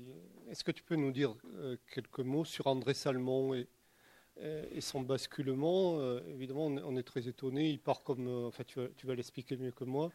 Et ensuite, pour, finalement, pourquoi il se convertit un peu au franquisme? Oui, c'est très étonnant. Je n'ai pas la réponse, en fait. C'est une question que je me suis posée aussi. Donc, Salmon est un écrivain euh, polygraphe, c'est-à-dire écrivain, euh, poète et journaliste. Euh, il part pour le Petit Parisien, donc ça fait partie, c'est des choses que je n'ai pas pu forcément développer tout à l'heure, mais il y a des écrivains, il y a à la fois des, journalistes, si vous voulez, qui sont euh, des journalistes de profession et donc qui partent en Espagne, les grands reporters, et puis des écrivains qui, euh, qui vont en quelque sorte faire le, reportage exotique pendant une semaine ou quelques jours. Euh, on a droit à des reportages, et qui d'ailleurs au passage sont intéressants, hein, de, de, Kessel, Saint-Exupéry, qui sont même assez, assez fins quelque part. Et Salmon est un peu entre les deux parce que c'est quelqu'un, d'après ce que j'en ai vu, parce que je me suis posé les mêmes questions que toi, ne vit pas forcément très bien de sa plume et donc du coup est également journaliste. Et euh, du coup, il va en Espagne pour le Petit Parisien, qui est euh, un journal relativement, euh, comment dire, neutre, dans le sens où il a, comme c'est un grand journal d'information, il a des envoyés spéciaux dans les deux camps. Donc, par exemple, André Violis est du Petit Parisien, elle est très farouchement pro-républicaine, et André Salmon, effectivement, Salmon suit la progression du front des troupes côté franquiste, et, on voit effectivement qu'il est bah, est de tout cœur avec. et, on ne s'y attendait pas. Moi, ça a été une de mes découvertes, parce que je pensais que c'était quelqu'un qui allait se cantonner dans une écriture de la neutralité, et finalement, une des découvertes de ma recherche, c'est qu'ils n'arrivent pas à être neutres d'aucune manière. Hein. nos, écrivains, nos, journalistes, ils n'y arrivent pas. Quoi, hein. Il y a un développement que j'intitule L'impossible neutralité. Mais là, très clairement, c'est vrai qu'il y a des, il, participe à des, manifestations, aux pétitions, euh, des appels en faveur de Franco. Et, là, il y a vraiment effectivement un, basculement qu'on n'avait pas forcément vu.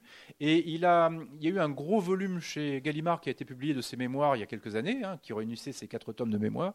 Et euh, il, ne cherche pas à s'en cacher particulièrement, euh, même s'il ne revient pas sur la force de son engagement mais il dit bien qu'il est de ce côté-là, qu'il suit, etc.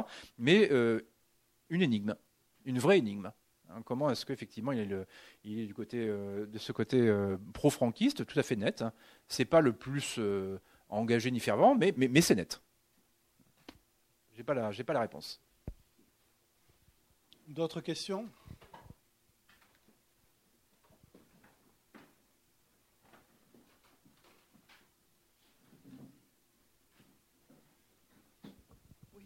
S'il n'y a pas d'autres questions, moi j'ai juste une remarque parce que vous avez euh, signalé euh, la journaliste Renée Lafont. Et je voulais juste euh, préciser, si vous le savez sûrement, mais que cette journaliste s'est retrouvée pendant toutes ces années dans une fosse commune du cimetière de Cordoue. Oui. et que ce n'est que très récemment, en janvier, que la fosse a été ouverte et que nous espérons, je dis nous, les associations de mémoire historique, bien sûr, françaises et espagnoles, espérons qu'elle sera euh, sortie de cette fosse. Nous avons, enfin, les, associations espagnoles ont retrouvé une parente, hein, qui est Maitena Biraben, la journaliste française, et qui a donné son ADN pour euh, être comparée. Et donc, euh, nous espérons qu'elle puisse revenir enfin en France après toutes ces années d'oubli euh, dans la fosse commune de Cordoue. Voilà. Je vous remercie infiniment pour votre intervention parce que je lui consacre un développement, parce que c'est vraiment celle que tout le monde a oubliée. Il y a d'autres victimes journalistiques de la guerre d'Espagne euh, ou autres, euh, intervenants. Euh, elle, elle a été complètement oubliée, y compris à l'époque où on fait le blackout, parce que comme elle est socialiste, on ne veut pas créer d'incident avec le Front populaire et elle est tuée relativement tôt, au moment où c'est le Front populaire. Donc en fait, on, passe sa mort pratiquement sous silence. Et il faut attendre les. C'est sur le site là, de l'historien espagnol Patricio Hidalgo Luque. c'est en espagnol, mais c'est vraiment remarquable. Et je m'étais adressé à lui, il avait eu la, gentillesse de me répondre en m'autorisant à citer ses recherches, ce que j'ai fait. Euh, qu'il y a une recherche donc, de cet historien espagnol de Cordoue euh, dans les archives de l'époque pour trouver le fameux document disant qu'elle était décédée euh, à la suite d'une hémorragie. voilà, le fameux document. et, et j'avais vu après coup euh, avec beaucoup d'émotion, qui avait eu un appel dans l'Humanité, si je me souviens bien, un article, une lettre ouverte donc au président de la République pour demander euh, qu'il y, ait des, recherches autour de la fosse commune de, Cordoue. Euh, en revanche, j'ignorais qu'elle était, était ouverte. Et j'avoue que je suivrai avec beaucoup d'intérêt la, la, fin de l'histoire, parce que c'est une histoire qui est extrêmement poignante de la part de quelqu'un, enfin par rapport à quelqu'un qui a été trop longtemps oublié, alors que c'est une victime de la guerre d'Espagne tout à fait manifeste. Oui, bien sûr. Alors moi j'ai une question sur euh, l'éventuel euh, élément antisémite. Oui. Alors, Parce que euh, je, je, en fait, je me suis posé la question depuis que j'ai lu l'ouvrage de Paul Preston. Oui. Oui, oui. qui s'appelle une, une guerre d'ex- La d'extermination. guerre d'extermination. Et il y a quelque chose que je sais Lolo- pas. Le, le Spanish Holocaust dans le titre Oui. d'origine, donc qui n'est pas le titre traduit en français.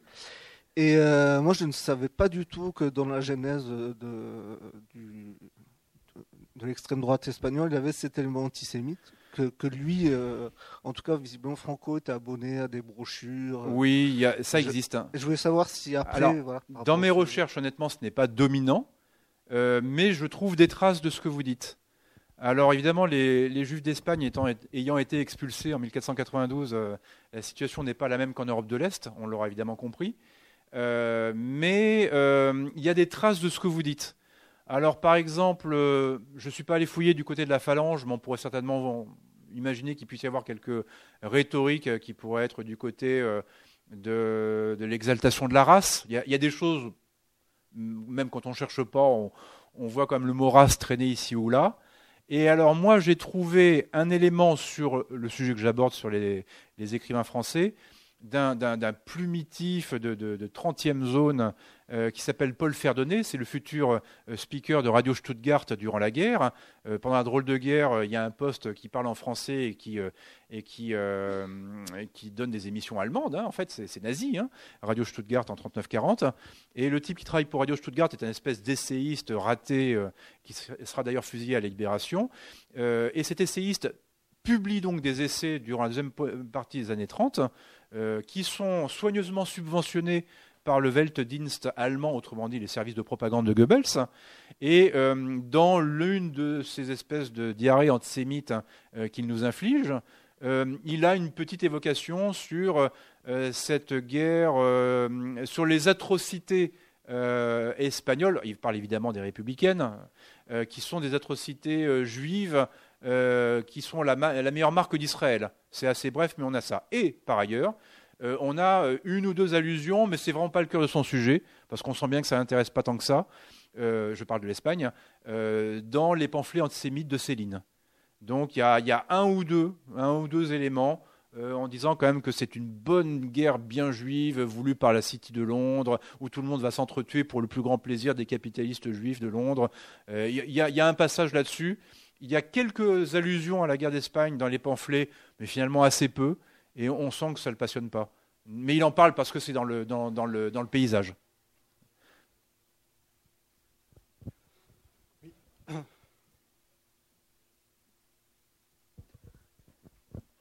Alors du coup, euh, moi j'aimerais bien savoir si tu as trouvé euh, une allusion ou une théorisation concernant les gitans dans cette histoire. Concernant les? Les gitans d'Espagne. Oui, oui, oui. Ah oui, oh là là, terrible. Euh, le grand philosophe euh, Unamuno, euh, qui est l'homme du discours de l'université de Salamanque sur vous vaincrez mais vous ne convaincrez pas.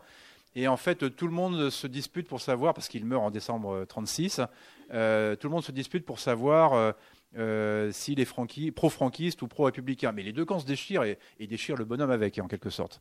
Et alors, les frères Tarot, qui sont des grands reporters de l'époque, euh, recueillent ce qui est censé être euh, le testament d'Unamuno et qui est présenté comme ça hein, dans, leur livre, euh, Cruelle Espagne. Et en fait, c'est Jérôme Tarot qui s'adresse au philosophe. Et le philosophe, ils ont une espèce de, discours absolument hallucinant sur les euh, atrocités républicaines. Et euh, ils font assaut de- d'explications physiologiques. Alors je ne sais plus dans quel ordre c'est, mais il y en a un des deux qui dit euh, Ah, mais euh, s'ils sont comme ça, c'est l'héritage du sang arabe. Et l'autre qui ajoute Mais n'oubliez pas, il y a aussi le sang gitan. Donc en fait, les Espagnols, ce que l'on comprend, sont d'affreux dégénérés, et ils sont dégénérés en particulier dans les couches basses et inférieures. Pas tous, attention. Et euh, un autre euh, intervenant, un, écrivain assez obscur, Lucien Molvo, qui publie un bouquin qui a un petit peu de succès à l'époque, dans non pas le bouquin en question, mais dans un article, euh, dit que c'est une effroyable mélange pour définir l'anarchiste. Que l'anarchiste est le résultat d'un effroyable mélange sanguin entre, entre les gitans, les arabes, avec une espèce d'instabilité et de violence innée, etc. Donc on a quelques embryons de, de, théorisation raciale euh, de la guerre d'Espagne pour euh, déterminer, pour euh, en quelque sorte reporter toute cette faute, tous ces crimes sur le camp républicain. On ne trouve pas ça de l'autre côté, évidemment. et dans ces essais de théorisation, qui sont quand même assez limités, malgré tout, on a, on a cette allusion aux, gitans, oui. Oui, ça apparaît. Et je voulais juste préciser quelque chose par rapport aux juifs, on en parlait à l'instant.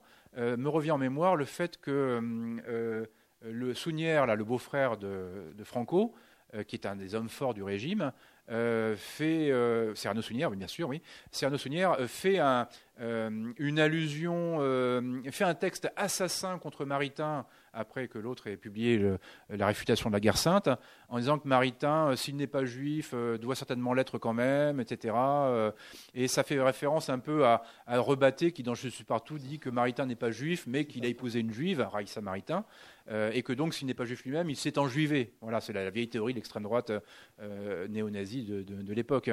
mais le référentiel gitan apparaît. Aussi, aussi inattendu qu'on pourrait imaginer, euh, ce genre de, crétinerie là euh, apparaît, oui. Pour ne pas dire plus. Une dernière question?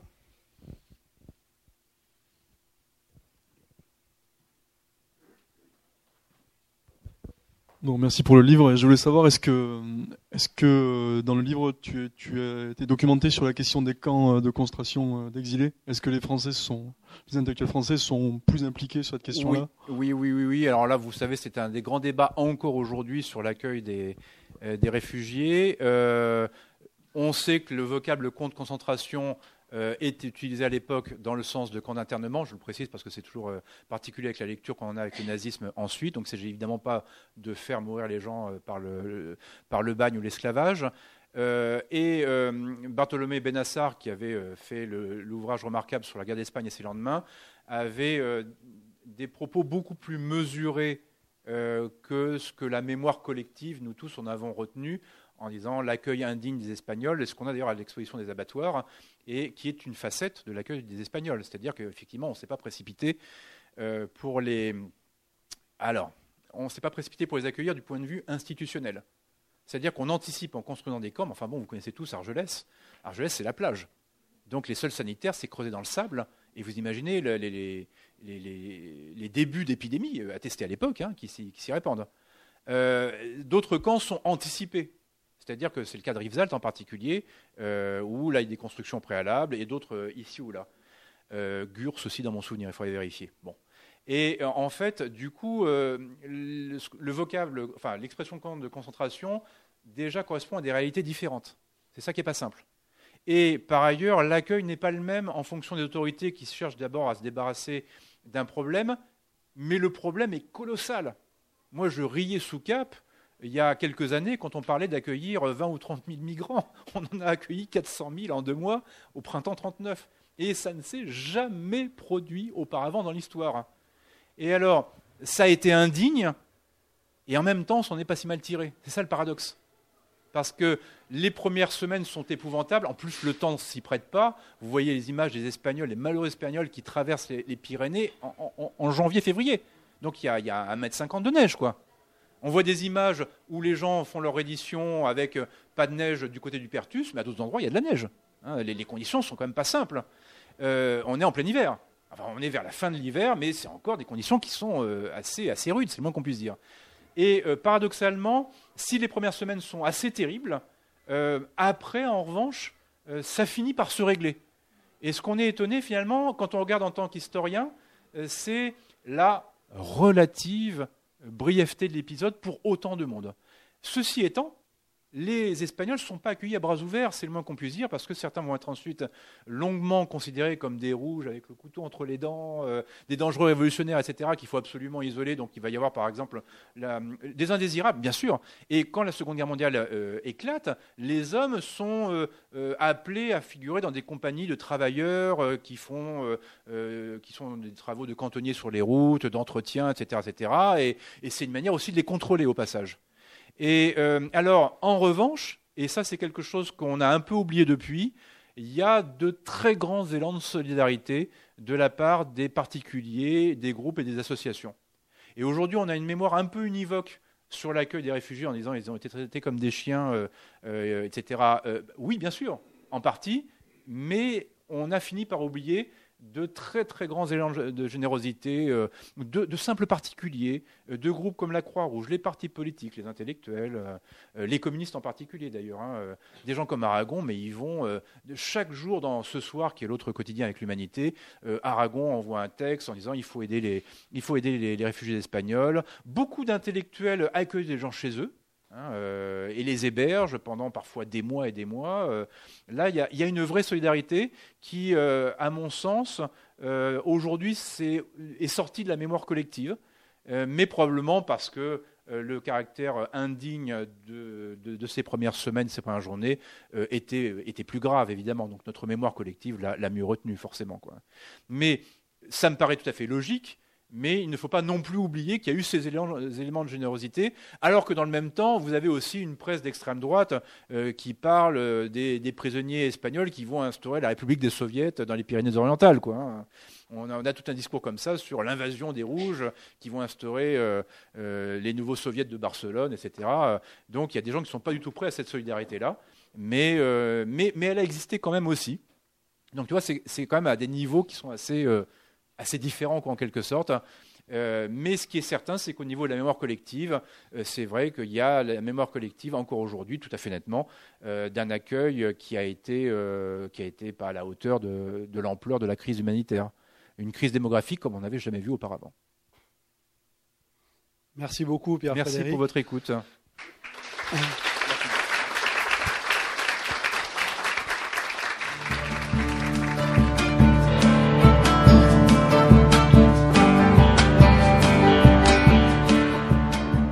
Il s'agissait d'une rencontre avec Pierre-Frédéric Charpentier, enregistrée à la librairie Ombre Blanche le 14 mai 2019, autour de son ouvrage Une guerre civile par procuration, les intellectuels français et la guerre d'Espagne, 1936-1939, publié aux éditions du Félin.